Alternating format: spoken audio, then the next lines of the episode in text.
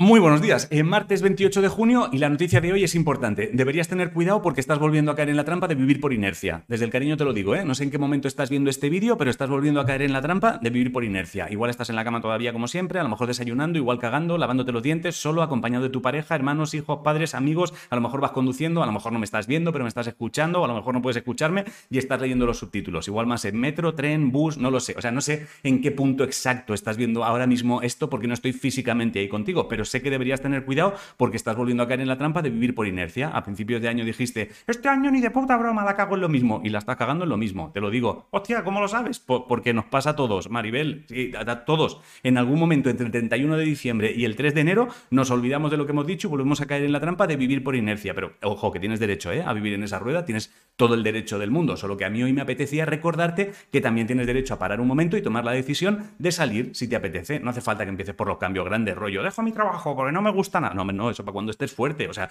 si eres un puto vikingo y te ves capaz de hacerlo, pues dale, pero también puedes empezar por lo pequeño. O sea, puedes empezar por quitarte de encima esa toalla vieja que ya ni seca, por borrar de tu agenda a esa gente con la que no quieres quedar más, por salir cinco minutos antes para no encontrar atasco, por salir a pasear un ratito cada tarde tú a tu bola, no entrar en internet nada más abrir los ojos, poner el modo avión mientras trabajas. O sea, empieza por la cosa más pequeña que ahora mismo haya en tu vida y te haga sentir un poco plof, por ejemplo. Eso es lo que tienes que hacer. A veces cosas tan pequeñas como cambiar la pila a un mando para no tener que apretarlo siete veces antes de que cambie de canal, te juro que genera una calma tan salvaje que notas como el cerebro monta una fiesta. ¡Hostia, gracias! Eh, cambiar una bombilla que se fundió hace un año. O sea, si empiezas por esas cosas pequeñas, te prometo que hay un momento en que el cerebro se ve tan fuerte y descansado que no puede evitar cambiar las grandes. Y además con la tranquilidad de saber que saldrá bien. Pero bueno, que si no te apetece, no tienes por qué. Yo te lo quería recordar. A mí me apetecía recordártelo por si te sirve de algo, ¿vale? Y hasta aquí el informativo. No queda mucho más tiempo. Entonces, si no hay noticias, Ángel, ¿Te parece poca noticia que hasta yo sepa que te estás perdiendo la vida, Juan Carlos? ¿Eh? Nada, para comer ensalada campera hoy. ¡Ah, hostia! Bien, bien, sí que ha habido informativo.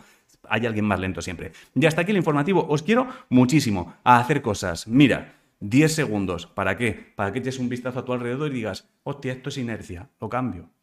Te quiero.